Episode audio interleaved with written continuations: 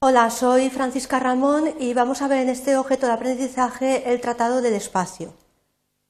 Los principales objetivos, eh, queremos explicaros los principales aspectos que regula el texto más importante en el, ámbito del derecho espacial, que es el llamado Tratado del Espacio, con la finalidad de poder eh, mejorar la comprensión del mismo. Para ello, los objetivos que vamos a desarrollar son los siguientes. Vamos a ver la estructura del Tratado del Espacio, los principales aspectos que regula, luego haremos un resumen de los artículos del tratado y por último veremos el mapa de los países que han firmado y ratificado el tratado para que sepáis eh, bueno, pues cuáles son las potencias que eh, han aplicado este tratado del espacio. La estructura del Tratado del Espacio, en primer lugar, tenemos que decir que este tratado internacional se denomina Tratado de los Principios Legales que rigen las actividades de los Estados en el espacio ultraterrestre, la Luna y los cuerpos celestes, y que se aprueba por resolución de Naciones Unidas del año 1967. Este documento se le conoce familiarmente con el nombre de Carta Magna Espacial o Tratado del Espacio. Es un documento que no es demasiado extenso y que está constituido por un preámbulo, una exposición de motivos, de intenciones del mismo y 17 artículos que vamos a ir desglosando para que lo podáis entender mejor. Los principales aspectos que regulan son los siguientes. El Tratado del Espacio contiene una regulación lo más completa posible sobre los principales aspectos que se aplican en el ámbito del espacio ultraterrestre, la Luna y los demás cuerpos celestes. El artículo que puede eh, suscitar más polémica es el artículo segundo, que declara que el espacio exterior, es decir, el espacio ultraterrestre, es patrimonio común de la humanidad y no es susceptible de apropiación. Diferenciamos entonces lo que es espacio aéreo de un país que, está, eh, eh, que es susceptible de soberanía de ese país, pero que sin embargo el espacio ultraterrestre se decide que sea patrimonio común de la humanidad. Por tanto, no puede ser objeto ni de ocupación, ni de apropiación, ni de soberanía por parte de ningún Estado. El artículo 4 prohíbe la militarización del espacio y en, dicho espacio ultraterrestre solamente se van a poder realizar actividades pacíficas. Por otra parte, en la parte declarativa del tratado, en lo que es el preámbulo, se anuncia una serie de ideales que van a regir eh, todos los artículos del eh, Tratado del Espacio, que indica que todas las actividades que se vayan a realizar en el mismo, las actividades denominadas espaciales, van a tener que ser en beneficio de la humanidad,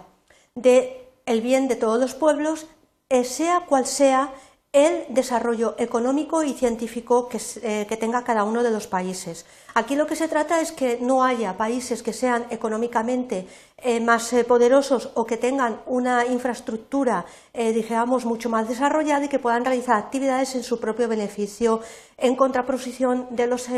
países que sean más pobres o que estén desarrollando su carrera espacial. También se indican los principios de libertad e igualdad, es decir, siempre eh, se mantiene la idea dentro del articulado del Tratado del Espacio de que esa utilización del espacio ultraterrestre tiene que ser en provecho y en interés de todos los países, no solamente de uno solo.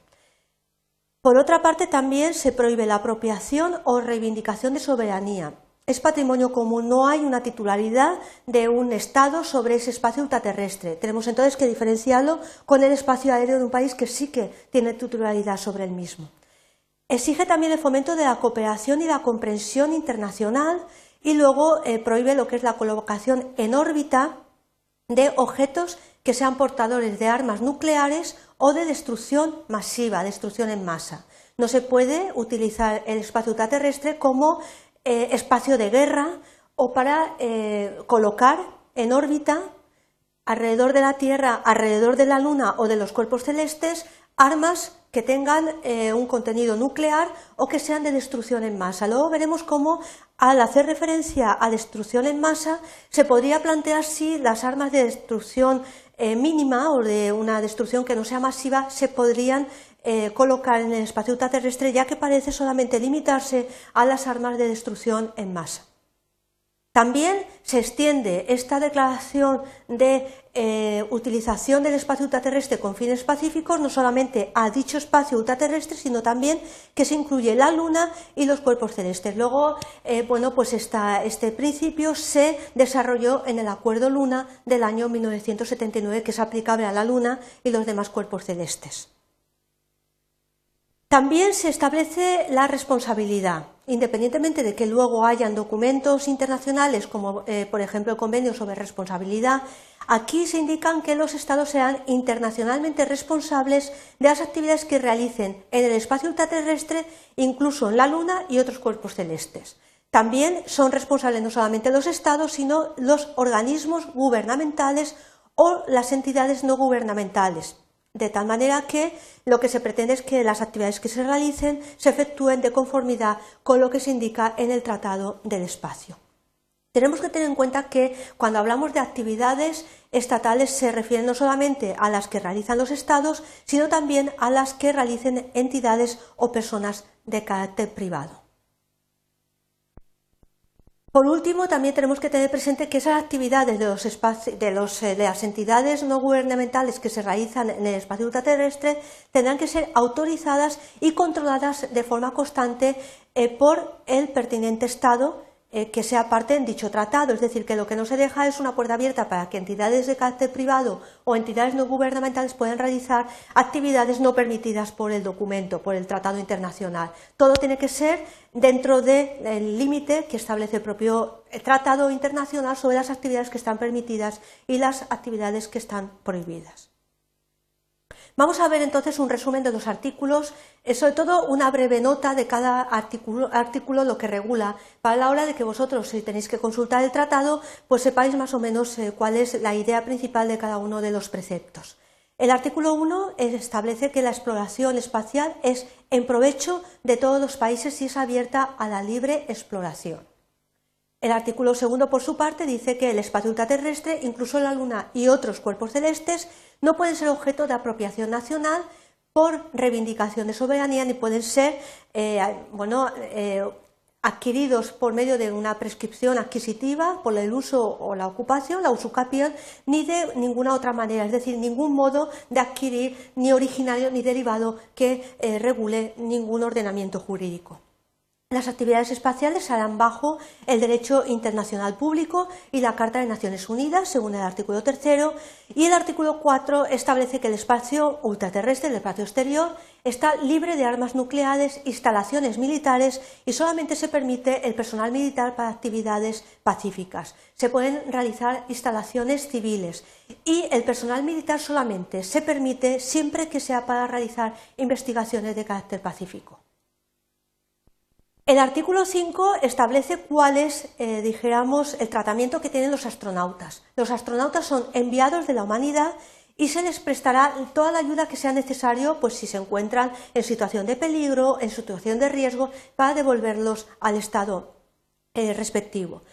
El artículo 6 establece el ámbito de responsabilidad, que los estados son responsables de las actividades y las organizaciones no gubernamentales tendrán que tener permiso y vigilancia.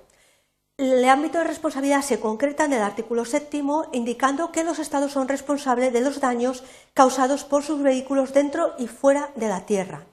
y que el Estado no tiene jurisdicción sobre el espacio ultraterrestre, pero según el artículo 8 dice que tiene jurisdicción y control sobre los objetos espaciales y el personal, la tripulación de esos objetos. El artículo 9 nos indica que los Estados tomarán todas las medidas para preservar a la Tierra de cualquier tipo de actividad contaminante y para no entorpecer las actividades de otros Estados que puedan realizar actividades espaciales. También el artículo décimo dice que un Estado puede solicitar a otro, previo acuerdo, que se le permita observar los lanzamientos y los vuelos espaciales. Y el artículo 11 establece el derecho de información que los Estados tienen que respetar, informando al secretario general de Naciones Unidas todo referente a las actividades espaciales y que además dicho secretario pues a su vez lo va a difundir para el conocimiento de toda la comunidad científica. Los últimos artículos del, Tratado del Espacio establecen eh, lo que son eh, la actividad eh, con carácter de reciprocidad. El artículo 12 nos indica que las instalaciones espaciales serán accesibles a cualquier otro Estado miembro del tratado sobre la base de la reciprocidad, es decir, el intercambio entre los Estados de los servicios que se puedan prestar. Y que además las disposiciones del tratado se van a aplicar a los Estados actúen solo o actúen conjuntamente varios estados, pues por ejemplo en el lanzamiento de un objeto espacial. El tratado quedó abierto a la firma, se designa eh, a Estados Unidos, Inglaterra y en, aquel momento lo que era la URSS como países depositarios y cualquier estado podía proponer enmiendas al tratado y eh, también se permite que cualquier estado eh, que esté mantenido un año eh, bueno, desde la vigencia puede retirarse de dicho tratado, según el artículo 16. Vamos a concluir con que veáis algo que visualmente os puede ayudar. En este mapa de países eh, podéis ver en color verde los países que han firmado y ratificado el tratado. Corea se unió en el año 2009 y podéis ver pues, eh, que estos países que están en verde pues han firmado y ratificado el tratado. Y los países que están en amarillo son los que han firmado el tratado. Como podéis ver, nuestro país está en color verde y han firmado, ha firmado y ratificado el tratado. Eh, la fuente de donde está extraída esta, esta imagen